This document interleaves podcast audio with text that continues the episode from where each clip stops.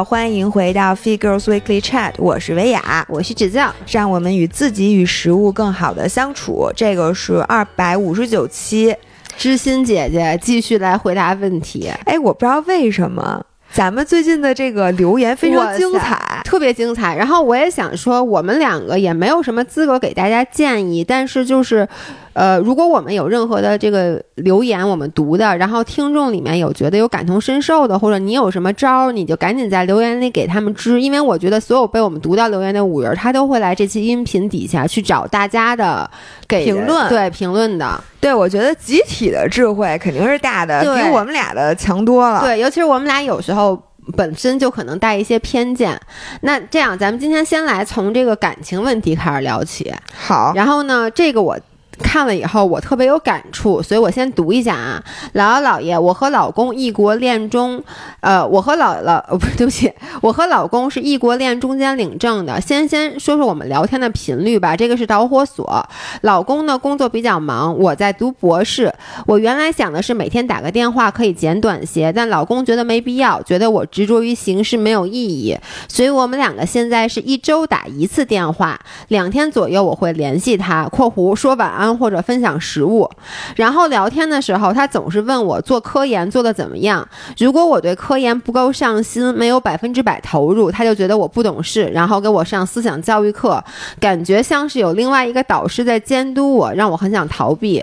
我以前总和他说我们联系太少了，但现在的问题是我不想理他，最好我找不到他，他也找不到我。拉一下窗帘儿，哦，有点晒是吧？对，我这这个事儿，你别举着话筒去。拉窗帘儿，你接你接着说。嗯，然后呢，说我不知道怎么解决这个困境，我也不想和双方父母讨论这个问题，所以来请教咱们。嗯，不是，我觉得吧，你呃，首先我想问一个问题，他们俩在一起多长时间了？对，这是一个，我觉我的感觉是时间挺久的了。首先，嗯，他们俩已经结婚了啊，是我老公嘛？对，然后呢，其次是我感觉他们这个。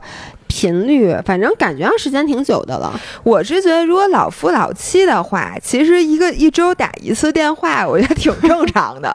但是呢，他打电话的那内容，就如果你们两个人，我现在觉得呀，是他们俩这个有点对不上。嗯，就是这男的呢，认为咱们不必要每天都联系，不用走这个形式。但这个女生感觉，其实她还是挺想每天联系的。嗯，因为如果这俩人都觉得一周一次是合适的，这其实也不是问题。是的，对吧？然后还有呢，就是他们。通话的内容明显也是对不上的，嗯，就是那个男生觉得呢，咱们应该讨论大事儿，就是学术的什么工作啊这种问题，但他肯定是想分享一些情绪的，嗯，我觉得这个又有点像那种男女之间典型的区别，嗯，就是我之前还跟很很早之前的男朋友在一块儿的时候，就比如说我丢一钱包，嗯，我给他打电话，我说我丢钱包了，他上来就开始问我，你那里边有几张卡呀？有。有多少钱呀？然后说你这个挂是你那个有没有号什么的，他就跟你说这些。但其实你当时最想听的是，他说：“哎，没事儿啊，说谁都有倒霉的时候，还丢就丢了，没关系。”什么？你想听的是安慰。我觉得这也是就是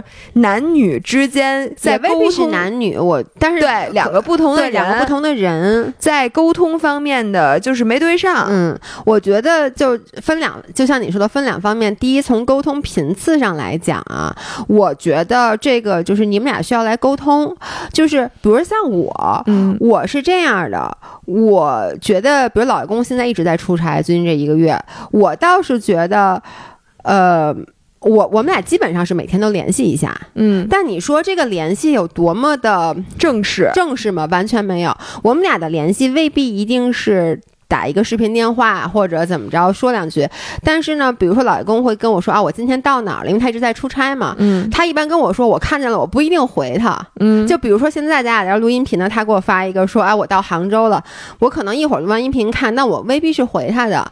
但是呢，比如说像我今天晚上，比如说我去健身房吧，我今天游泳了，我可能会跟他说一个，我说刚才游了一个四公里，就是你有什么事儿或者有什么好玩的事儿啊，或者是不是好玩的，也可能有一些事儿。儿，就你每天可能都会有这个。对，我们有一会我们会有一些信息的交互，但这个交互可能只是单方面的，未必就有来有回。比如说，不是他跟我说到杭州了，我就会问他啊热不热呀，冷不冷啊？像他这这两天前两天在成都，他给我发两张成都的照片，说天气真好，什么准备去跑个步。我如果当时恰巧是有空的，我可能会回他一下；没空的我就不回。我觉得这种沟通方式是 so far 我们俩都觉得比较舒服的，因为首先彼此不会有压力，说哎呀，我今天还没跟他联系呢，我今天还没跟我媳妇儿报备我在哪儿呢。但是呢，你要是比如现在有空你就说一句，而我也不会有压力，就是说，哦，这个人是不是消失了？他怎么就没有了？那我们俩就是他，比如说他出差出很久的话，我们俩未必也，我们俩就是未必会打一个长电话。但是因为每天都保持联系，所以对彼此的生活状态大概有一个。有一个了解，我觉得这是一种，就是我比较舒适的。那我也知道有的人，我觉得你可能就是这样，你每天是不联系的，不联系。对，但是呢，你会比如说周末，比如一段时间之后打一个电话，那两个人可能会比较开 chat 一下，开 chat，就是跟我和我妈的方式是一样的，就是平时啊有什么有事儿就转发一条什么微博过去，反正俩人都不说话，对，我转一条，然后他转一条，什么这个睡前这十件事不要干，就没有联系。但是每到周末，要不就见个面儿，然后要不然呢不见面的话，就打个电话，把这上一周的事儿对都开我跟我爸妈也是，所以就是说，你看 end up 就是并不在于你的频率是每天还是每周还是每个月，但是我觉得如果你们两个还是共同体，那么这个信息的交互是有必要的。我是觉得男的有点 PUA，嗯，真的就是首先我真的遇到过这种男的，就是有点热，你热吗？干嘛呀你啊？我怕你热，我就问啊，那就行。你干嘛呀？因为刚才是我让你把空调关了的，我现在觉得我没有那么冷了。你一会儿开开，你立马又冷了，你忍会儿吧。好，就是你，我都说我说到哪儿了？你说这男的 PUA 啊？我觉得这男的真有点 PUA，因为我以前接触过这样的人，就是他以关心你学业，就比如说他在学业这方面。说到第二件事儿了，对吧？就是他对他说话的内容嘛，说话的内容。就我说总体来讲，我都觉得这男的 PUA。呃，就说。通话频率这件事，就是他肯定这女生就说说，我觉得咱们应该每天都通个电话，你或者你们以前都是每天通电话。男的很正式的跟你说，我觉得咱没有必要每天打电话，能说出这句话的人不多。我跟你讲，你知道，就我对刚才没说完，就是说，我觉得如果你觉得有必要每天联系，你可以跟他说，然后他说我觉得咱们不用拘于形式，你可以告诉他这件事儿也可能你觉得是拘于形式，对于你来说不是不重要，但他这件事儿对于我来说重要。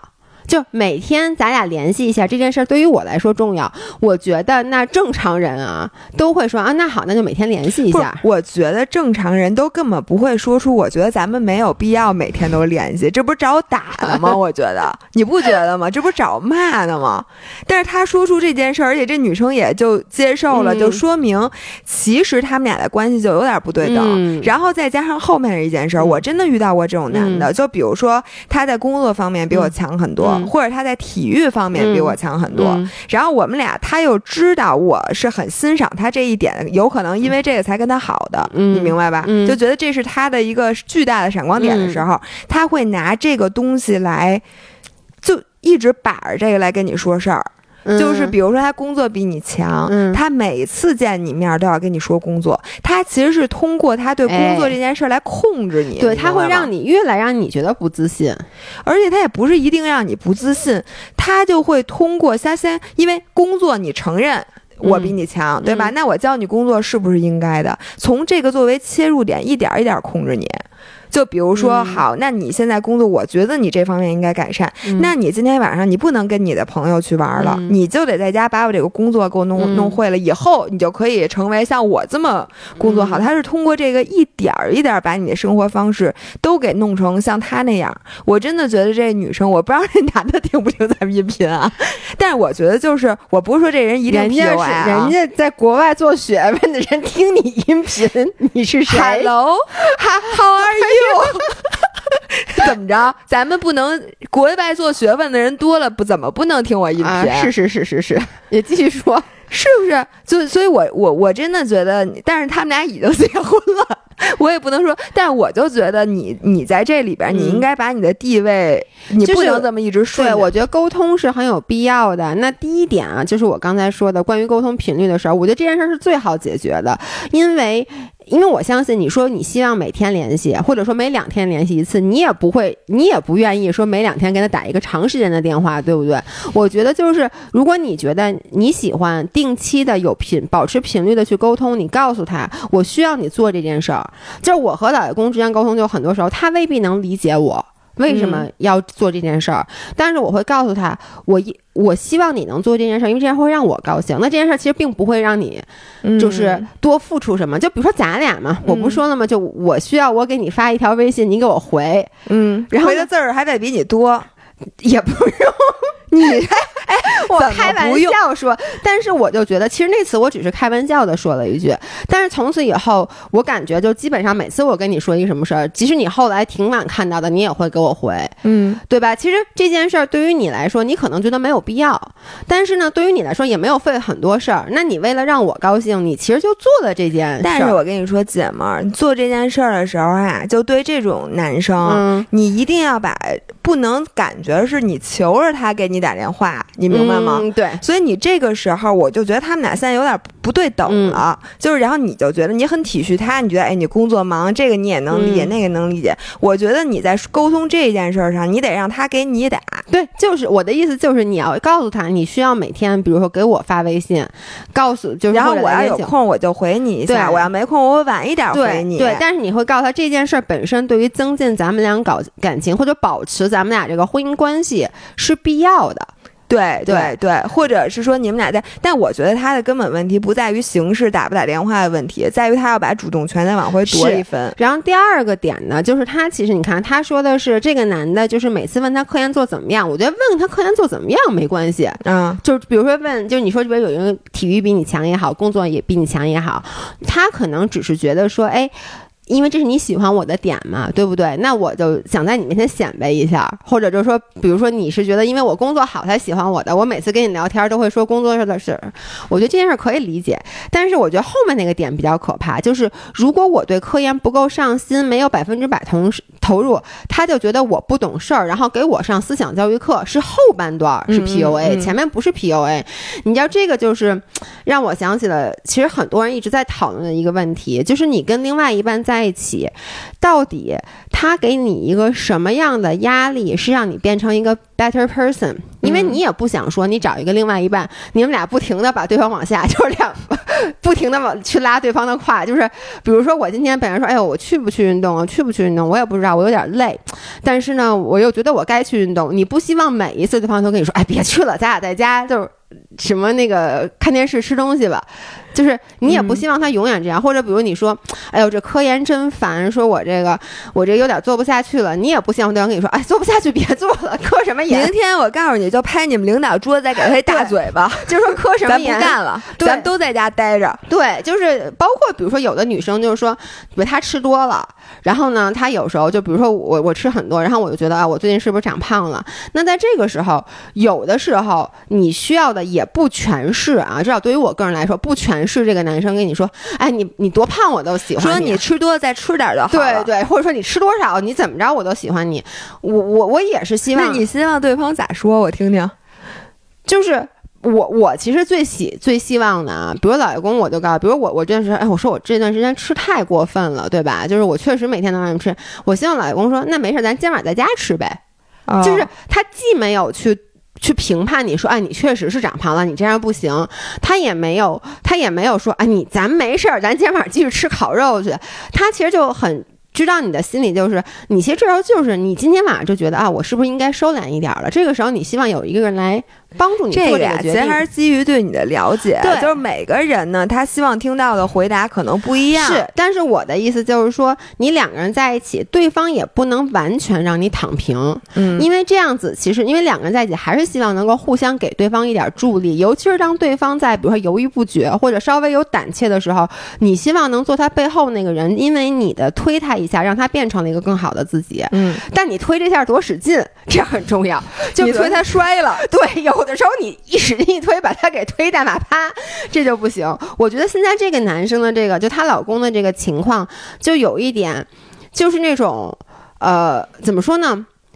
就他把自己对自己的要求强施于他周围的人了。对，就比如说，我觉得我应该好好做科研，嗯因为这是我很重视的事儿。那么你是我老婆，你也必须得好好做科研。我觉得人就分两类，嗯一种人呢，他必须要求这个家庭整齐划一，都、嗯都都是一样的，而且必须嗯听他的指挥。嗯有有人，比如说我想早起，嗯，那就咱家就得早起。对对对，你们都得给我早起。对我要是说我这月减肥，你们甭，你们不能影响我，你们都得跟我减肥。就比如说这气氛必须由我调动。对，我觉得这样呢，让那对方，你要是喜欢还行，嗯你要是不喜欢就会很难受。嗯最好的呢，就是你呃自己管自己的，嗯但是呢，你会对旁边那个人施以，你给他的只是正能量，让他朝着他的方向发展。对他的方向不一定跟你一样。就比如说咱俩要在一块儿嗯就特别好。嗯就是我们俩都的我们的目标是一致的，就是都变成 better person。但是我的 better person 呢，我就是早起；嗯，你的 better person 呢，我就是晚睡。对 怎么听上去我这个不是 better？？你看，你看，这就是你自己的问题了。就是就是说，比如我的或者我的 better person 是我是早起，嗯，你的那个 better person 呢是那个是多吃是吧？少吃点儿。嗯，对，少对吧？吃点。所以我的早起也许会激励你的少吃点儿，但是呢，是我不会跟你说，我说你明明天啊，给我六点跟我一起起。对，就是比如说咱俩在一起，因为我我每次跟你吃饭，我都嗯会有意识的少吃一点，是因为我嗯看到了，就是你其实比如吃的更健康，然后你嗯吃的更少，但是我并不会因为你吃的特少，我就完全不吃了。而且你也不会就是。因为那个我就你不会跟我说你不能吃，你没错这样再吃你就是胖死了。我我想减肥的时候，我也不会要求你必须得跟我一起减肥，我也不会去榨着你。我说那我今天不饿正好，然后呢我就说我少吃点儿，但是你吃特多，比如这顿，我也不会说我说你怎么吃这么多呀？你这要干嘛呀？我觉得这种就不好了，对对吧？所以我觉得。嗯当然了，咱们再多细节咱也不知道，咱就评论到这儿吧。是，其实我我之前说，就是我觉得老公跟我在一起，我觉得他我最 appreciate 的一点就是，他能够在我。呃，想努力的时候，比如我这段时间我想努力的时候，他会说句加油，他也不能真的帮我干什么。但那他你是他能说加油，但是我与这个相比，我更 appreciate 是，当我想躺平的时候，他绝对不会让我有任何的罪恶感。嗯就这个很重要，你知道吗？因为其实大部分时候，当我们躺平的时候，我们内心本身都是有一点小小焦虑的，嗯和一些小小罪恶感的，觉得我是不是不应该这样？那这个时候，只要尤其你身边最亲密的人跟你说，你怎么能放弃呢？你怎么能就这么不上心呢？这个时候，你会。我觉得会无限放大你的那种那种不那好的可能是你，我觉得这个啊真的分人。哦，是吗？对，就比如在你，比如说你觉得你做了一件不应该的事儿的时候，你旁边的人说你怎么这样啊？嗯、我是这样的，嗯，因为我觉得我对自己的标准一般，就是咱咱咱咱旁旁边这几个人啊，咱不说就是我周围这几个人，大家自我标准都比我低，真的真的。所以呢，呃那倒是。当这件事儿，然后都轮到他们说我，就是一般啊，都是我管自己，不管你们，嗯，就是很少有说是我这件事儿做得到，连你们都看不下去，但是我自己还没有意识到。我觉得这种情况比较少。行，翻篇儿，翻一个，下一个，下一个。那那说的也是有道理的，那你你去读这个吧，这太长了，我我实在是 那这个不是感情的啊对不是这个是一个关于就业的。对嗯我这有点长，我来说一下啊。基本上就这个人啊，二十五岁，普通小康家庭，然后他嗯应该是大专毕业两年，然后过去两年呢，他在小公司和学校都做那个面试和社保的工作，就他有一份稳定的嗯工作。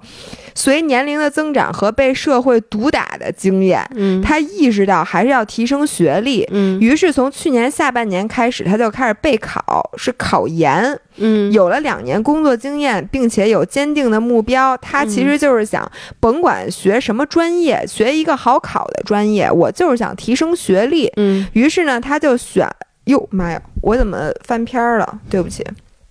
于是呢，他就选了学那个马哲。就学哲学，嗯。但是呢，随着他备考的这个时间越来越深入，然后呢，他读书越来越多，他也贪心了，又觉得我不只是想提升学历了，我还要那个去国外。嗯，然后就想着哲学不是互通的嘛，嗯。也有外史，就可以之后呢可以申请去欧洲的公立学院，嗯，然后在免费的那个就是拿奖学金还是嗯免费的学校这个读书，嗯，然后之后呢再怎么怎么着，等于越想越远了。嗯。然后之后呢，他今天在小红书上看到说，国外哲学的失业率很高，哲学国内也很难就业。就这一句话，就把他所有刚才之前自己备考的时候编织的那些梦想，嗯。一下就打破了。就好像你自己本来想的都是最好的那一面，嗯然后突然人家告诉他说这就很难找工作，然后他一下就没有那个读书的那个冲冲劲儿了。嗯但是你现在又不能换专业了。嗯于是就有一种这个狗熊掰玉米的愧疚感，就觉得选错专业了，嗯所以今天并没有看书，摆烂中。然后他的意思就是说，想问我们他应该到底何去何从？就是这个，我的意思，我不知道他现在是还在备考，还是已经上上了这个国内的学校。嗯然后他到出到底出于怎么样的境地？但是他这个思想历程，我其实是非常能够理解的。我我我我想说一句特别不该你大点儿声儿不是因为我现在想说一句特别不应该说的话，我不太敢大声说。我想说，孩子，你是现在才知道学哲学就业不就业不容易吗？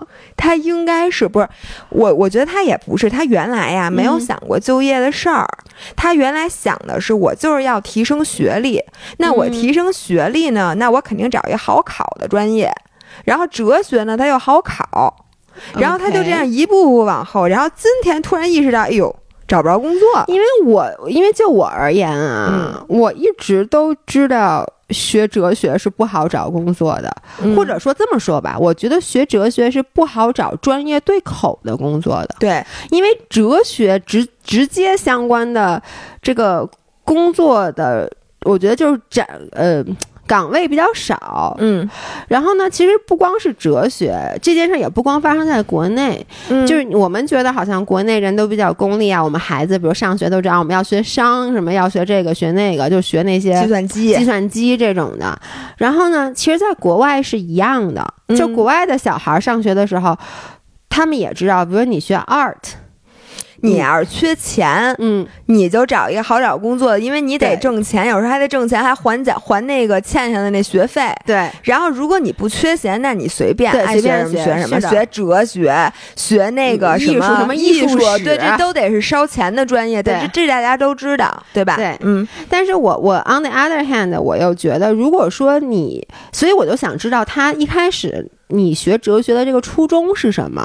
嗯。如果说你的初衷就是我当时我不知道我想学什么，嗯。然后呢，我只是因为哲学这比较好考，然后呢，我其实最终的目的，我对哲学也没有那么深的感情或者兴趣。那我个人啊，如果是我的话，我还是会想办法转专业的。因为人说哲不能转，对啊，不能转，对，那就可以不可以修 double double major？我不知道啊，因为嗯。我、比如说我在上国外上大学的时候，我基本上所有学 art 的同学，他们都是 double major 对，就是双学位。双学位，嗯就他们一定会有一个可能毕业以后，或者就是相辅相成的也好。我觉得学 art 同时学那个呃叫什么学政政治的人特别多，嗯因为其实哲学我觉得和政治也是可以结合在一起的。嗯然后这样子，你将来其实很多公务性的工作你都是可以去做的。如果哲学你就只往的这个哲学这一门里面深的钻的话，那可能将来你能做的就是相同的岗位会比较少。但哲学嗯同时它又是一个非常宽泛的东西，嗯你任何的工作当中其实都用得到哲学。那这个时候你再选一个就是专业性更强，可能将来更好找工作的这种学科，你这两个结合在一起学，将来你就好找工作了。我是觉得呀，说白了，嗯现在这个失业率，就这个嗯就业率已经到了新低。嗯我是觉得，就算你学的是一个特别热门的专业，那竞争还激烈呢，对吧？该找不着工作还是找不着工作。现在呢，你真正看能找着工作的，都是在你这个圈子里学得好的，嗯或者说你这个人本身它就是就你找这工作，你非常就是你本身的那个才能，嗯或者你什么，这个是我觉得是更重要的，比起你学什么专辑。那你说冷门专业是你比如学考古的，嗯你学文物，你就说这能找着工作吗？但是人竞争还少呢，那人家需要这方面人才的人就只能从你们这堆里，选。但是你知道吗？我觉得像考古，你说很多冷门专业，嗯比如说小语种什么的，它确实是它一个萝卜一个坑，它有这方面的工作。但是我觉得我的感觉就是，他觉得哲学不好找工作，包括我也知道，确实是在国外，反正哲学和 art 是不好找工作，因为这个学科它本身又很 generalize，它没有一个特定的技能。就这么说吧，你说你是。不，我就问你，考古的人员，嗯你你学别的的，你学经济的，你去没法去考古的。重新学嘛。对然后我就觉得，你看你现在干的事儿，嗯跟你工你跟你专业有关系吗？没关系吧？对，我认识好几个学哲学都搞播客呢。就是有很多工作，像咱们现在自媒体的这种行业，这不需要。就我们俩现在的专业都跟我们俩干的事儿没关系。嗯但是你说他的初衷是提升学历，嗯你说提升学历对你有没有帮助？绝对是有帮助的，因为你多上了几年学，你多读了那么多年的书，嗯并且呢，其实哲学这个东西是真的能让你站在不同的维度思考问题我如果有机会的话，哲学和心理学，我是肯定要把它给好好学的。对，我觉得像哲学、数学、心理学，就这种学科，你就算将来不找一个对口的专业，嗯它会在你的一生当中帮助到你。而且你最后真的，你发现你这人干嘛都行，对因为你你懂得如何和这世界打交道，如何哎和自己打交道，对吧？深了，是的是，你找到幸福的源泉。哲学最后就是让你知道你如何去和这个去建模，如何建这个模，让你更好的和这个他就和外物、嗯。和和自己建立联系。嗯，并且呢，很好的 evaluate 你的万事万物，所以我觉得这个技能太关键了，五这个五人儿，所以我就觉得你既然现在已经这样了，对吧？比如说啊，你现在还在备考阶段，你已经准备一年半了，还有半年考试了，嗯。你现在啥都甭想，你就继续在这儿，你先把你提升学历这个勾儿你给打上，因为真的现在这找工作其实是都难的，你真的不一定是你这个专业就比其他的专业更更难找工作，真的不一定。而且就是专业不对口不对口这件事儿，姥姥说的对，就现在越来越是一个专业不对口的这么一个生态。嗯就比如说，你看我们的我们的新宇，大家都知道，嗯他是我们负责整个就是图文以及运营的孩子。新宇是学数学的，嗯然后呢，我们的心灵，我们的这个剪辑师剪辑师心灵是学珠宝设计的，就是完全不搭嘎。我我对我觉得他这个没有问题，嗯你知道吗？他这个例子让我想起了，就比如说啊，我在超市买东西，嗯然后这个时候呢，我拿了一个东西，然后排了一个非常非常长的队，然后这个时候呢，我就说我如果把一样东西放回去，我就能排那个快速通道，嗯也许或者我把车放过去，能排嗯快速通道。然后有的时候呢，你就是又想这样又想那样，然后最后呢，你就说，哎呀，你在这块儿已经站了十分钟了，嗯，然后呢，其实你再排半个小时，可能就到你了。然后你到那边还得重新排，但是你不知道为什么怎么想的，你就推这车去走走开了。嗯然后你去放东西，放完东西之后，你现在拿着包可以去快速通道了，发现一大堆人都去了快速通道，但是你现在又没有车了，你在排这边慢的通道，你。刚才那半个小时就白排嗯，就很多时候啊，就是你的犹豫的成本是非常非常高是的咱人生就这么几十年，我觉得你既然已经破釜沉舟了，你就本着一门心思，先把这一件事儿干好，我觉得比什么都强。而且对这个同理，其实就跟你开车并线是一样的道理。我以前开车特别喜欢并线，嗯我只要稍微看旁边那车道比现在空，我就并过去。后来你知道你就发现什么吗？比如说之前排在你前面的那辆车，嗯然后你因为并过去了，然后你就这边没有车，然后你就甩得好远。但是你就过一会儿就又并线，又并线，其实你就说短暂的时间内，你是把它远远甩在后面了，但是你可能十分钟、十五分钟以后，在一个红绿灯你停下来，结果过一会儿你就会发现那辆车在你旁边停了下来。给你气其实。也没有气，就是你就会发现，呃，就是呃就这些到 eventually 最后都会到到这个口，而且差不了，你差不了发现了吗？太多。就是我曾经跟新手一起开车，嗯就我们俩都是从 A 到 B，、嗯比如说我们俩商量都在饭馆啊，然后一起嗯来我们家，嗯，我觉得我简直就是那个炫技呀、嗯我那个车开的飞快，而且能躲的红绿灯，我路也熟，嗯什么的绕过一个红绿灯，最后发现你可能比人快半分钟。是的，然后你在路口等了一下，人家马上就到了。所以有的时候啊，咱们在这个路径这个依赖上面，其实做了很多很多，浪费了很多的 energy。然后最后，只要你这个人的基本面儿不出问题，你的大的选择不是截然相反的选择，你这个人终会到你想要到那地方。是的。嗯，送给我们的五人。哎，你说你你这话挺有哲学的呀。哎，你要不然咱们学学吧，你给他 也也行，也行。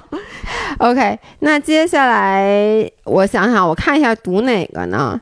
这样，我我说一个内心的这个这个其实跟感情什么都没有关系，是一个自我认知。他说。姥姥姥爷，有人和我的朋友说我和照片上长得还是有差距的。我先是感觉很生气，在想这和他有什么关系？凭什么来评判我？但又觉得或许他说的也没错。经常在网络上杀到，如果别人这样说，要去怼回去，自己是最美最自信的。可真遇到这种情况，第一时间还是很自卑。刚刚我关了。刚刚我关闭了朋友圈功能，现在感觉看到自己的照片都是一种讽刺，我都不想和朋友去说这件事儿，我感觉很自卑。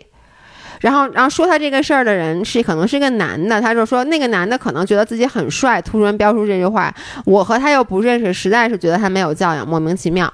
我觉得这个先不说是男的女还是女的说哎，的，不是，人家也没说他比照片上长得不好看还是不好看，对啊是，吧？因为所有人见到我跟我说你和照片长得不一样，我默认的就是我比照片好看啊。嗯，我我是这么觉得的啊，就是他就是当如果我听到这个没有，还是说我和照片长得还是有点差距的。啊，那谁和怎么差距？你问你和照片有差距，那肯定是你不如照片，是？吗？对啊，哦，行，我第一，我非常能理解这个五人儿他说这句话，他当时心里的那种咯噔一下那个感觉，因为如果是我的话，我也会很受伤。然后呢，这件事类似的事情之前发生在过我身上，就是有人说，就是说你和视频里。不一样，但是的确啊，也没有说是好和不好。但是你知道吗？我的第一，我默认的从从来都是我没有视频里好。啊，真的，嗯我那我的默认跟你 那可能我一直理解错了 不是你的默认都是比视频好是吗？啊。就是如果别人，除非别人很明确的跟我说，哎，你比视频里好看，或者你比照片里好看，which is not possible。怎么不？你看，我就觉得不 possible。我永远，他只要不是说你比他好看，他说哎不一样，我听完以后心里都是觉得我不如视频里，或者我不如照片里，这样我就要让大大家把弹幕刷起来了，把弹幕刷起来。把弹幕刷起来。不是你。我我我是觉得真的不一样，就是不是说那个照呃 camera as ten pounds 吗？嗯就是我是从最开始大家就说说那个咱俩比照片和视频里都好看。你知道咱们出去玩儿，罗总还说呢，说你们俩应该再换一个摄影师，觉得摄影师把咱俩拍丑了。所以一般人就说，哎，你跟照片，然后但当然了，大多数人都会补一句说你你比照片里或者比视频里还好看。但是他有时候说你比照片、视频里好看多了的时候，我就心想，我说我视频里有也得有多难看。反正你知道吗？我我觉得可能这个就是，我觉得我真的迷之自信。对，就是不是你迷之自信，而是我为什么能理解这个五人儿，就是我觉得可能我们 deep down，我们本身还是不够自信的，甚至有一点小自卑。对对对所以就是你知道，当别人一般说，比如跟我说，哎，你比照片、视频里或照片里好看，尤其是他他是像他这么说，比如说，哎，哎，你跟天呐，我都没看出来啊，你跟视频里真的不太一样啊，我觉得你比视频里好看，我心里都是觉得是他这句话是假，后半句加的是假的，我永远都是这么觉得的，因为我觉得我。第一，我发照片儿，我多少都修一下。嗯第二，我拍视频，我肯定都是找自己好看的角度。我跟你说，你们现在要敢说啊，老袁那是你好看的角度，我非跟你们急。因为我都是，比如说把四十五度仰角嘛，就显得脸小，显得瘦。然后比如说就什么侧光显显镜，就是我都已经觉得，我看视频都觉得那个比真实的我要好看。这就有人说啊，你跟视频不一样哦，你比视频好看，我就觉得他说你啊骗子，你这个大骗子，你闭嘴！不是我一般都怎么说？我说啊，我说我说。啊，我说那个，我觉得我视频里我还挺好看的。我我一般都这么说，就是我是真心的觉得这句话大家是怕伤害到我而后加的。哎呦我天！所以我是能够理解这个这个五人的这个心情的。然后呢，但是我不不能理解，或者说我建议他不要去做的是把这件事无限放大。嗯。因为他说他为此把什么朋友圈都给关了什么之类的，这五人一定很年轻，我觉得对。我还我觉得这个孩子他呀还没有遭到社会的毒打 和暴击，然后我觉得你有点真的有点过于的在乎别人的评论了。我我不知道啊，其实。你有可能，我在这说话稍微 harsh 一点，有可能你平时发照片的时候，嗯，都是每一张都精修，就是是你把自己最好的状态每次发在朋友圈里面，这不是正常吗？然后当这个人见到你的时候，你处于一个你正常的状态，嗯，就是其实你看很多见到明星就会说。啊，明星其实看上去也是普通人，这句话是我们最常听的一个。原来你也是普通人，我就，然后我有在想，明星就是普通人啊，就是你知道，有些人可能看到明星，比如说那种各种什么官媒上发那明星那照片，就觉得明星应该是这样，所以当他在大街上看到明星在那，比如撅着屁股吃烧烤的话，觉得哎呦，这明星怎么？就这样啊，人普通人，但其实那个才是他的常态。然后我给这个五人的建议其实是，如果说，因为我不知道情况，如果说你之前在社交媒体上总是去呈现你最好的一面的话，嗯，然后你又是很会因为别人说这种话而。让自己影响自己情绪的话，你干脆就像我一样，我现在就是把自己就什么样的都发啊。对，我 看出来了，你那照片绝了，我跟你讲，就是包括我那就不是那次吃，然后特别就我说我最近什么吃特多，然后他们就说笑死了，说特别像那个什么愤怒的鼹鼠什么的，就是吃，然后脸都嘟起来了，然后确实那段时间我也是胖了，现在也没瘦回来，但是我就觉得我如果把这种照片发了以后，可能就是保护自己的铠甲，其实是保护自己的铠甲，就会就是说白了，就是社交媒体不应该是你只展示你最好一面的媒介。如果你真的想使用社交媒体，并且不被它伤害到的话，那么我我觉得还是要在社会社交媒体上做真实的自己。就你有好的一面，你展示出来，你也要你也同时把自己脆弱不好的一面展示出来，这样子就没有人再能拿它伤害到你了。嗯，我想说。这个事儿还是真是他太年轻。嗯，我从小我遭受这种语言暴力，我是太多了。我妈从小就说我丑，各种说我丑。我之前跟大家说过，说我长得像彭真，对吧？这是第一，这件事我记得太清楚，我一辈子我都不会忘。老说假话，你妈还说，你妈还说我特别讨厌呢。但我是特别，但我觉得你妈其实特别喜欢我。我的天，我祈祷这样又又该在大街上蹲下来了。然后呢，然后我上我就记特清。楚，我上初中的时候，当时啊，就是我也不知道我们班人怎么想的，出现了两个极端。那个当时特别流行那个徐静蕾演的那什么片子，嗯，当时就有一个人，他那天可能没戴眼镜，说我长得像徐静蕾，结果他说完这句话他就忘了，可是我飘了呀，我真觉得我长得像徐静蕾。结果突然有一天，嗯，我们班同样一个人，你是发型也像徐静蕾。你说刘刘刘海长刘海娃娃头，我都忘了徐静蕾当时长什么样了。反正就给我一点都不像徐静蕾啊！但是我当时自己已经飘了。同一个男生，有一天突然在我干嘛的时候，反正侧面跟后面男生说说：“哎，你看张雅长得像不像邓亚萍？”然后我告诉你，所有的人都觉得像。你别说我照镜的时候，我也觉得有点像。结果呢，我就一下从徐静蕾变成了邓亚萍。你说我要是这五人，我是不是？就不能去上学了，就就不能，而且从此无法再面对乒乓球和这个东西了。而且我这样，我被那个语言暴力了一整个学期，就所有的人见到我都管我叫邓亚萍。这在这里，我我跟邓亚萍女士道歉啊，我并不是说邓亚萍有什么问题啊，嗯。我只是觉得邓亚萍没有嗯徐静蕾我好看。我不想，我更我更想长得像 徐静蕾，你知道吗？然后我，然后我上高中的时候，我知道我当时腿挺粗的，因为嗯。我上身特别瘦。嗯，然后我那大腿，我现在整个大腿还是我整个人里边最粗的那个地方。然后在夏天的时候，我穿了一条我特别特别满意的裤子，嗯。我那条裤子有点像现在的 leggings，、嗯。它是大腿是包的，嗯并且呢，它是那种很柔软的面料嗯包在腿上，然后小腿呢，它又是不包的，小腿是喇叭啊裤那种的就特显大腿粗。但是它同时也显腿长，你能明白嗯那种裤型，就是柔软的嗯绷着大腿的面料，就很显大腿粗。然后我穿那条裤子夏天去上课，我特别，我当时非常引以为傲。嗯结果呢，我们班有一男同学，谁来着，就坐我旁边，然后问我，说你为什么大夏天穿条棉裤啊？嗯，我说我为什么穿棉裤？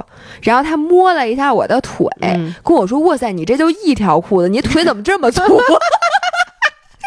后我当时就说：“我说不是，我说我说你是不是诚心的？反正就是，但是我你说我从小到大就是我没有。就我觉得这心吧，还是得我我大一点。觉得是这样的，就是随着年龄的增长，你其实对于自己的评判，真的啊越来越少依赖于外人对你的，就你对自己的这个认知越来越少依赖于外人对你的评判。所以其实像小的时候，我会因为。别人说你比照片长得好看，你比照片长得难看，嗯。还是说你好看还是难看，就立刻影响到我。那现在我不会，就是我刚才给你讲那个故事，就我说别人说啊，你比照片，你比视频里不一样，说、啊、你比视频里好看，我为什么？就是我我我第一我说了，我觉得他是恭维我的，啊，但同时我完全不会因为这件事而伤心或者生气，嗯因为我到底是一个什么样的？我和视频里的我哪方面相比我更好，哪方面相比我更不好，嗯我心里特别特别清楚。嗯嗯，这个我觉得就，所以就是你别人你可以说你的，就比如有的时候视频是会把我拍的更矮，腿更短，那个角度不好，比如说你就会觉得你腿比真实的情况矮，那这时候比如别人说啊你视频里腿短，他也不会伤害到我，因为我知道我真实腿不是那么长。不过我也有个变化，嗯。原来啊，因为我经常有那种特别丑的照片，因为我妈特别爱拍照，嗯。但是她又特别不会拍人，所以我从小就被视频，呃，我就被她的照相机虐待。嗯。然后我小时候会觉得是我的问题，嗯就我妈给我拍出来各种各样的嗯，难看的虚的照片，然后呢，虚的问题，那当然是你的问题，动什么呀？是我的问题，我 你妈不说吗我长得不够清楚你。妈说人家站着不动的，你看房子，咱妈拍的就不虚吧？那也不说不好，我跟你讲，是因为她没戴眼镜儿，他虚不虚她也不知道。然后就是我从小真的被我妈的镜头虐待，就是我就觉得我怎么能长成这样，我怎么能难看成这个样子？就我小时候嗯一直都是，我都不敢看我妈嗯拍那照片，嗯我妈让我去挑照片，我说我不嗯看，嗯然后我妈给我照相，我说我不照。嗯然后现在呢，我就觉得所有把我拍的不是我想象中的样子，那都是他的问题，就是要不就是他机位的问题，要不就是他打光的问题。我想到一件事儿，哎，啊我之前想问你，给忘了，就是我当时摔车的时候，你不是啊和红红一起去拍了一个天猫的广告吗？啊就那个视频，啊，你看了对吧？那视频也发了。你别告诉我你没看，我看了呀，那个视频把你拍的特别难看。是的，我看出来了。你当时是什么反应？我当时就觉得你们找的什么摄影师，这是什么团队？那个折腾我俩小时给我化妆，然后给我拍，然后给我弄成那样。这你我就说他们肯定得换 agency。对，因为你知道吗？我觉得这一点上。就是你变化特别特别大，因为我记得曾经有一次我发了，就特别咱们刚开始做博主的时候，我发了一个微博，就是你那腰上有肉，因为咱们那么一窝宽，你那腰上有肉，然后我发了以后，你当时就很很 self aware，然后你就觉得那张照片你特别丑，最后我记得嗯你还让我给不是，我现在也删了会让你给删了呀。我为什么要发那么一张照不片呢？是那张照片其实并不丑，它只是很正常的，因为你窝着的时候，你这儿对，那我会让你换一张照片儿。不，我觉得现在你可能就不会。如果已经发了，你会让你会吗？为什么不换？我有没有好看的照片哎，那那那天那那天那个视频发出来的时候，你当时有没有就是觉得啊，这个？因为我必须得说，那个是我见过。就是你们到时候看那个视频。我觉得就你要不跟我说，我都不觉得这是你。就是怎么能把你拍那么难看？因为你其实这也还好吧。我就因为我都会看完了以后，我当时就想说，干嘛呢？这个这灯光怎么打的呀？是，但是我也没有觉得那么不好。所以当时你没有就是说啊。怎怎么把我拍成这样？这我我太丑了，你不能发。你当时没有这种，我能要求人家不能发吗？因为我记得我还跟那个 agency 问了一下，我说这个也没找咱们确认，因为他当时发的时候已经发了，你知道吗？我说这也没找我们确认一下吗？那怎么办呀？那人家客户给你拍完了，他就给你发了。所以这件事现在已经不会 bother 到你了。我就是觉得他拍的不好。如果这是我的视频，我肯定要求重新拍。嗯，但是这不是我的视频，那我只能选择不看，我少看两遍。我怎么着，我还一遍一遍看，说我都没看，我就看一遍。我说这不行，不行，不看了。是挺难看的，但是我第一没有觉得像你那么觉得难看，因为我我觉得那难看的多了。因为你现在拍那么多视频，那都有。但是不是因为可能是我可能对这种制作的团队，我反而会期待值更高。那千万不要，我跟你讲，就是。陌生的化妆师，陌生的团队，就你发现了吗？当你给一个熟悉的人拍照的时候，你更有可能会把它拍好，因为你知道他的点在哪。而且你看这个人多了，你才会就像你指纹，你得多录几遍。你对这个人是一个三维的模型，他正面、侧面、背面长什么样？而且你拍这个人，他需要和他的性格和他本身的这个 style 给得配套。你拍一个陌生人，包括你给陌生人化妆的时候，你都不太好的去把握。那倒是我。我就希望大家以后啊，看到姥姥姥爷，比如说是那种特别丑的那种视频，你们呀就直接举报，因为我吧，我也不好意思举报，你们就举报的什么破玩意儿，不感兴趣，举报。哦天哪，笑死我！这期千万不要口误听见。OK，咱们继续啊，然后那个。这样，接下来说几个都是差不多的，都是跟饮食相关的。咱们还有正好咱们还有十十几分钟、十五分钟到二十分钟的时间，这几个都是关于这个，呃。减肥的，这样我先说第一个啊，嗯，这人说这是他第一次给我们留言，想和就是他其实里面特别多，他就说啊，比如我的身高是一五八，之前在一百零二斤左右，去年去了一趟英国，因为 emo 孤独吃甜食，回国差不多一百一十二，然后现在回国快两个月了，就是饮食又恢复到工出国前，就是工作日正常，晚上吃的挺少的，周五还有周末就会乱吃一通，然后也介绍了一下他平时的这个运动，比如一周至少。四次运动，每次两个小时，等等等等。嚯，这没少运动，没少运动。然后他其实想说的就是，因为他以前的挺多衣服都不能穿了，因为他之前不是一百零二斤嘛。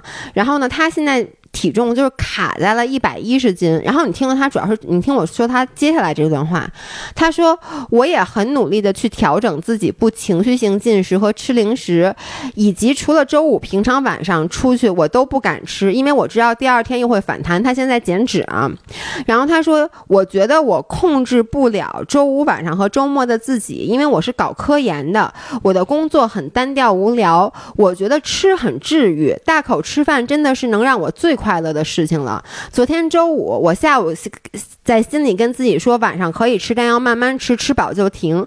但我一高兴，还是大口吃饭了，吃的很快。我当时觉得特别开心。但是今早又恢复一百一了，然后就等于就是减肥没成功。嗯，我我我，其实你知道我当时动，你听到我的重点了吗？我刚刚读这些，你知道重点是什么吗？这就是我想说，姐们儿，你其实没有情绪性进食，因为你说的是大口吃饭，真的是能让我最快乐的事儿了。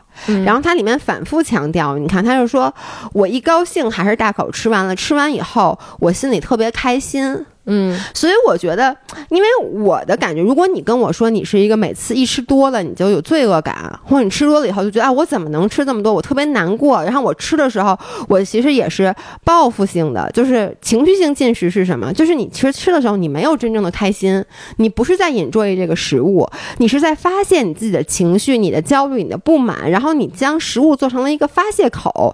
这时候你吃多了以后，你觉得啊，我怎么办啊？那这种时候我可能会给你一些建议，就比如。如说你去干一些别的事儿啊，等等等等啊，或者说比如参加一些正念的饮食训练营啊。但是我觉得这个姑娘她在聊的时候，她提起吃饭，她嘴的就是一种特别开心的事儿。那我觉得 it's okay。我我我真的是这么觉得。其实我现在对于自己也是，就是我我只要比如这顿饭我吃多了，但是我只要知道我吃的时候我是开心的，我是跟我开喜欢的人在一起，然后我当时有引注意到这个食物的味道，然后我我我吃完之后。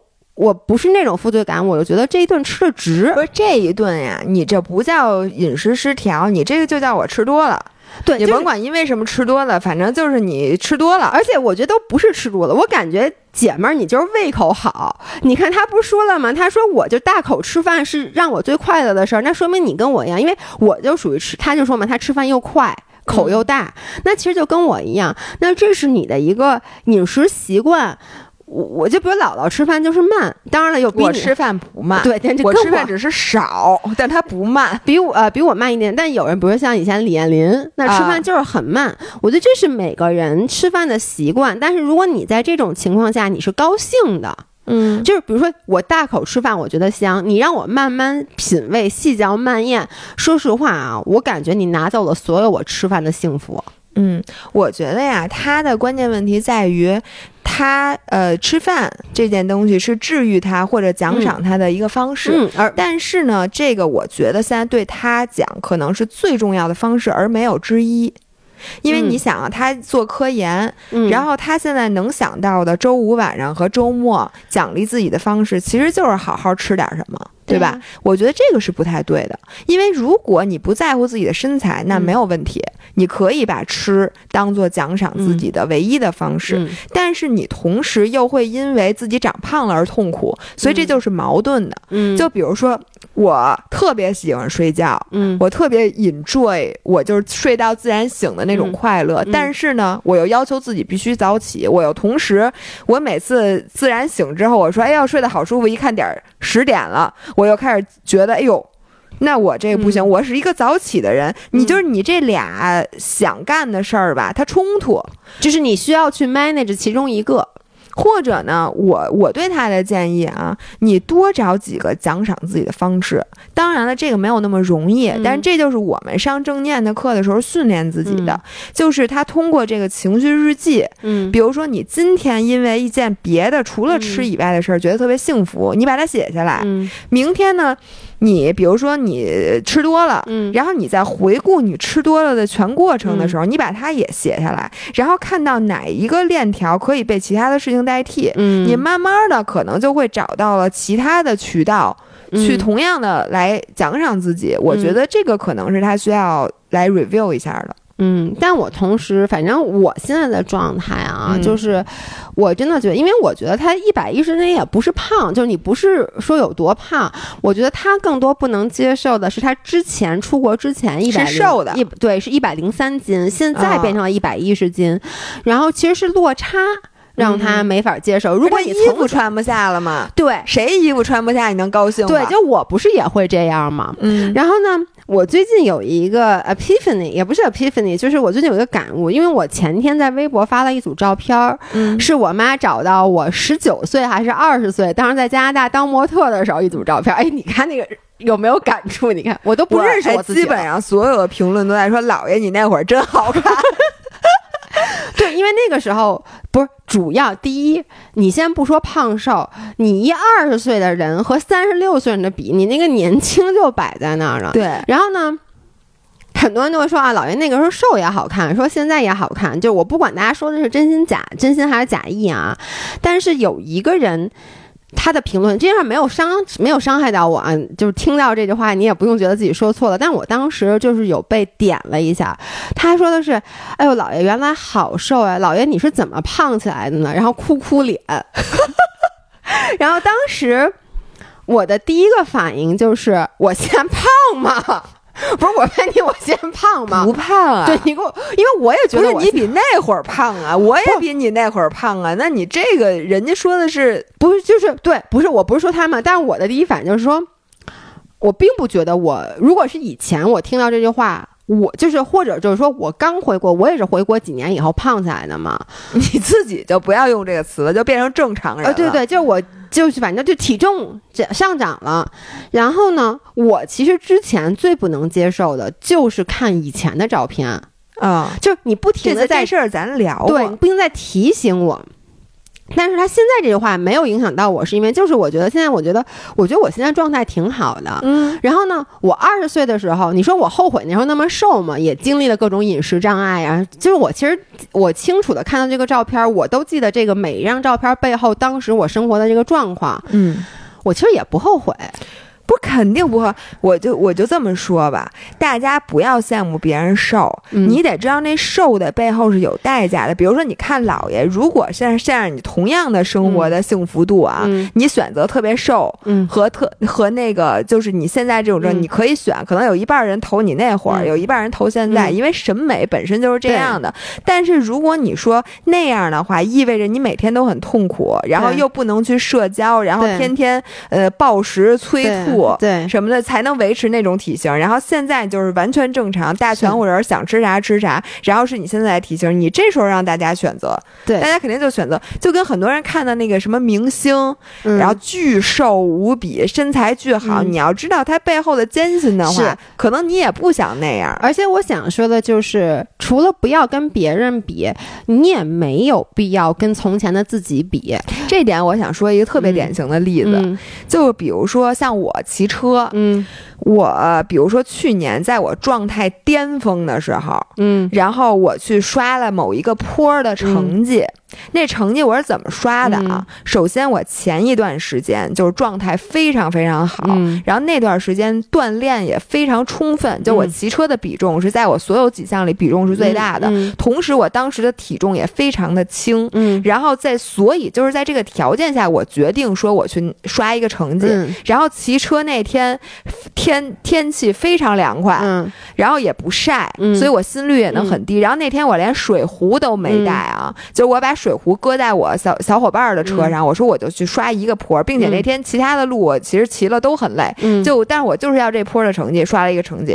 但是这个成绩一旦有了，你之后每一次骑那个路，你心里都有落差。嗯，就是我会想，我就比如今年啊，我在看到，因为你在 Strava 上，你骑的每一次成绩它都会比，然后它还给你曲线，跟你说什么，呃，同样的路段，同样的路段越来越慢。他他他他真的用的是越来越慢这四个字，你受得了吗？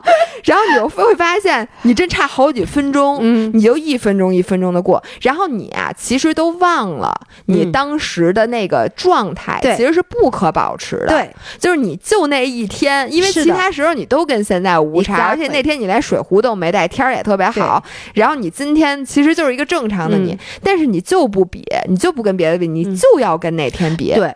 我就想说，其实你每一个时时间段或你每一个年龄的状态都是不一样且不可保持的。那我刚才说了，我上大学那么瘦，我还很痛苦呢。我我不是天生那么瘦的，我是很痛苦的维持在那个体重，维持了可能四五年。那我现在在跟过去比，我当然不可想象。但是就算你说一个。你知道很多人他是从小就瘦，嗯，他其实没有像我似的，像咱俩，就是说，就我觉得你是那么一个人，就你从小没有费过很多劲去维持你的体重，因为可能你们从不管从荷尔蒙来讲，从你的生活习惯来讲，你就是一个比较容易保持身材的人。嗯，那可能你到了年纪比较大，比如说或者你生活状态发生了大的改变，比如有的人生了孩子，有的人说生完孩子以后就。一发不可收拾，再也瘦不到从前了。这个时候你会想，曾经我明明是能瘦的，嗯，我明明曾经我不用付出任何努力，我就正常吃，我都能保持在这个体重。为什么？因为我出了一趟国。为什么？因为我生了一个孩子。为什么？因为我过了三十岁，我我就很难保持这个体重了。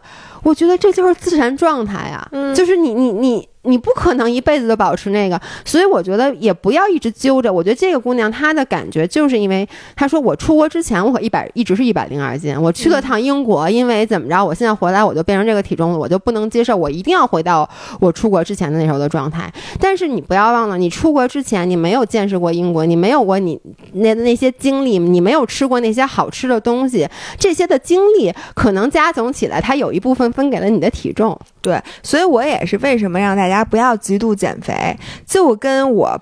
不，我去年就不应该刷那个明明不属于我的这么一个最好成绩一样，因为你说你极度减肥，你就跟我当时刷成绩一样，嗯。那个状态的巅峰只能保持可能就那一礼拜，对，然后之后你可能就再也回不去了。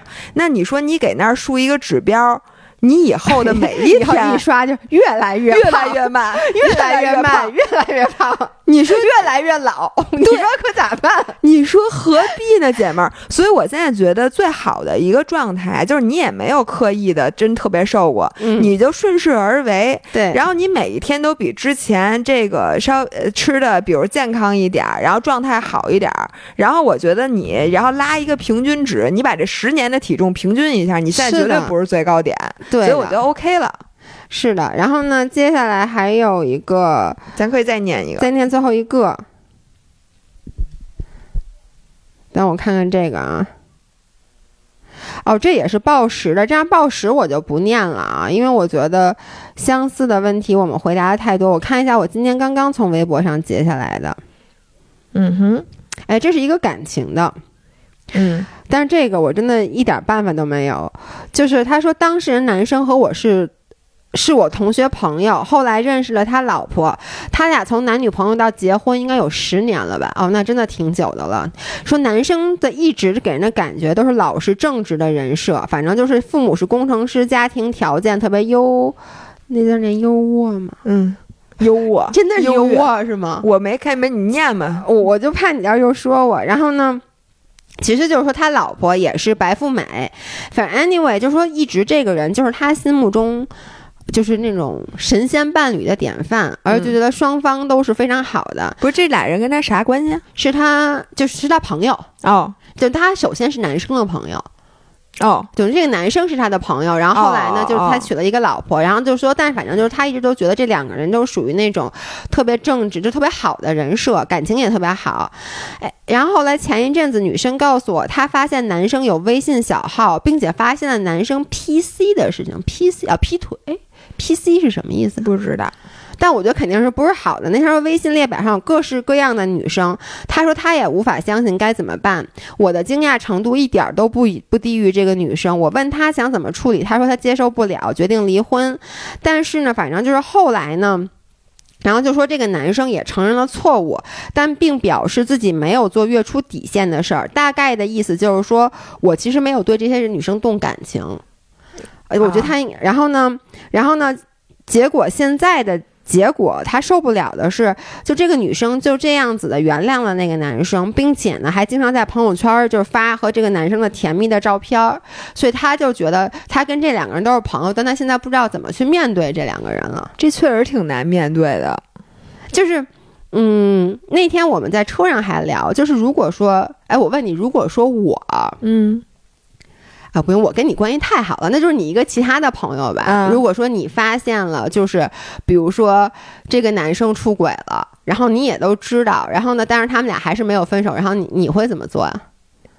我什么意思？就是比如说你有一个好的男生朋友，就像跟他这情况一样，我有一个好的男生朋友，嗯就跟他情况一样。对，但是就是说那女生男生就一对夫妇 couple 啊是你的好朋友，然后呢，这个男生就做了特别不可。被原谅的事儿，然后呢，并且你之前还参与到里面，比如这女生说我要分手什么的，你也帮着她一起，就各种出谋划策，结果最后他们俩没有分手，啊然后呢，并且还各种秀恩爱，这个时候你你你会不会觉得很尴尬？你还会跟他们俩继续再这样？我肯定觉得尴尬。我以后见到这个男生，我可能会比较尴尬，因为嗯毕竟我还帮着那女生之前出谋划策了。但是我也会觉得挺好的。就你会觉得这样 OK 是吧？我不，人家俩决定在一块儿，我有什么可不 OK 的呀？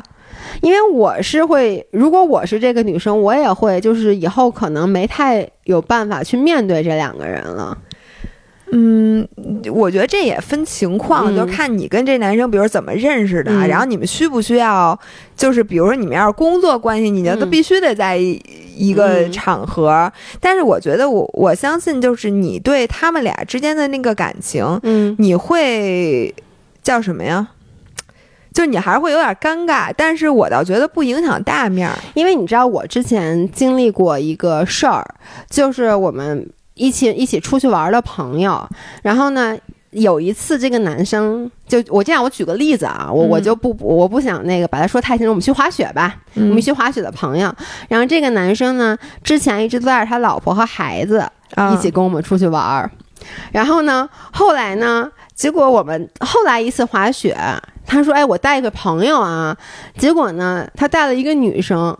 啊，然后他们家也是住一起，然后再下一次又带他老婆还孩子，然后呢，再他又带了这个女生，然后呢，我虽然说主要还是跟这个男生是朋友，但是我同时有他老婆的微信，就也是熟人，然后这种情况下，我就不知道我该如何自处，就我会再跟那个，如果而且他带的那个女生其实人也很好，嗯，但是你又不好意思去探说，哎，你们你知不知道他有老婆这种事儿，就你也不，你当然不能，你是不是找打？但这个时候就是你。我我就会不太知道怎么去处理，我会经常觉得很尴尬，你知道吗？我觉得最尴尬的应该是他吧？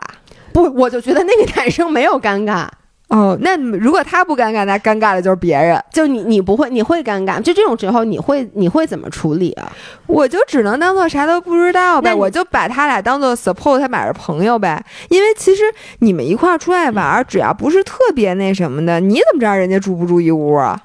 不就是我们知道他们住一屋，就是你知道，就是而且大家就是在他俩不在的时候，都会纷纷议论，然后他俩一回来时候又不议论。然后呢，我其实主要觉得尴尬的点是，我内心会有一点小小的觉得是不是背叛了这个男生的老婆。然后呢，这个女生在这儿又又，她又跟每一个人关系，就这女生人又很好。然后呢，你又觉得。哎呀，怎么这样啊？所以，然后我就会刻意的不去跟这个女生变得很熟啊。那我也会，就是因为我觉得你千万不要把我掺和进来，我就是来玩的，我就啥也不知道就完了，这样我就不会尴尬。如果我和其中的一方特别熟了，我就会更尴尬。嗯，因为人的本性都是八卦的，你不得不承认是。但是我而且我觉得那男的有点不尊重咱们，就有点不尊重其他朋友，因为你要不就给说清楚。你你要不就就是你这样，就是等于把这难题都交给我们了，我觉得特别不合适。我当时我们就说说这个男生，其实他首先当然是不尊重他的老婆和这个女生，嗯，然后呢，其次就是他完全没有把他的，就是他把他的所有朋友的道德标准跟他等于就强行拉强行拉低到一起了，因为他因为不可能真的有人来事儿说，哎，我去跟你老婆说这事儿。但是如果说本身道德标准比他高的人，在这一趟旅行当中就会。很难受，很难受，对。但是这事儿你，我觉得大家应该都遇到过这种事情。我之前还那个碰着特搞笑，就是，呃，我美甲的那个地儿，原来我还在店里边美甲。然后我之前老听他们说，说那个什么有一个男生特别特别好，嗯，然后就是带他老婆一起来美甲，然后他老婆美甲，他就在。他旁边也美甲，就他做那个修手，修手是吧？对，然后他就一直那么静静的坐着，然后他老婆什么喝水什么，他就给，然后给他老婆掏钱，给他老婆选颜色，反正就是就把这个男就说这样的男生真是世间少有。你说你见过说有人陪你做美甲的男朋友吗？结果过两天人家带了另外一女生来，也是同样的这一套服务，就是陪着做美甲，自己也做，给人挑颜色，给人什么什么，完了之后发现他又带一女生，就是每次都不一样，恨不得，然后这个。这些人，这个美甲店的小姑娘有一次就跟我说说，打电话说，我操，说那大哥又要来，不行，我今天要提前下班了，我无法面对这个人。这这是同样的感受，就是那个你说美甲跟他有什么关系？但他都会因为这个人带这个带带那那个，然后以至于无法就不想给他做指甲了。嗯，对，我觉得这个确实挺难。但是作为咱们，咱真的你也不能说是就不能说。我觉得这是难点就在于你，他其实已经不是。就是已经不在你的道德范围之内了，但同时又因为你是一个局外人，你又不能说，但你又不能把这自己从这个圈子里摘出来，你也不能让我不去玩了，你还是在跟着一起玩。就是你，你知道有时候你已经去了，你就没法选择了。所以我就说，以后在这种情况下，比如我再知道，我就说这个人，我以后不跟他一起去滑雪了。对，这样你自己也不用难受了。是，但你有可能还挺八卦的，你想，哎，这这你怎么知道？你怎么知道？我就会问我说，哎，他这次带的谁？谁？行，那我觉得这期我们也录的差不多了。嗯嗯。那我们今天是周五，OK，那我们下周三见。就如果大家有什么想听的 topic 对的话，可以在各个平台点给我们留言。就是微呃，然后还有就是我们一般，比如说音频，如果是配配图的话，我们也会发在微博上。对，微博留言也可以。对，然后最后说，就很多人发私信，发私信可以，我跟你们说啊，标点符号加分段，要不然老爷看不懂，好吧？那就这样，我们下周再见，拜拜拜拜。Till the record stops.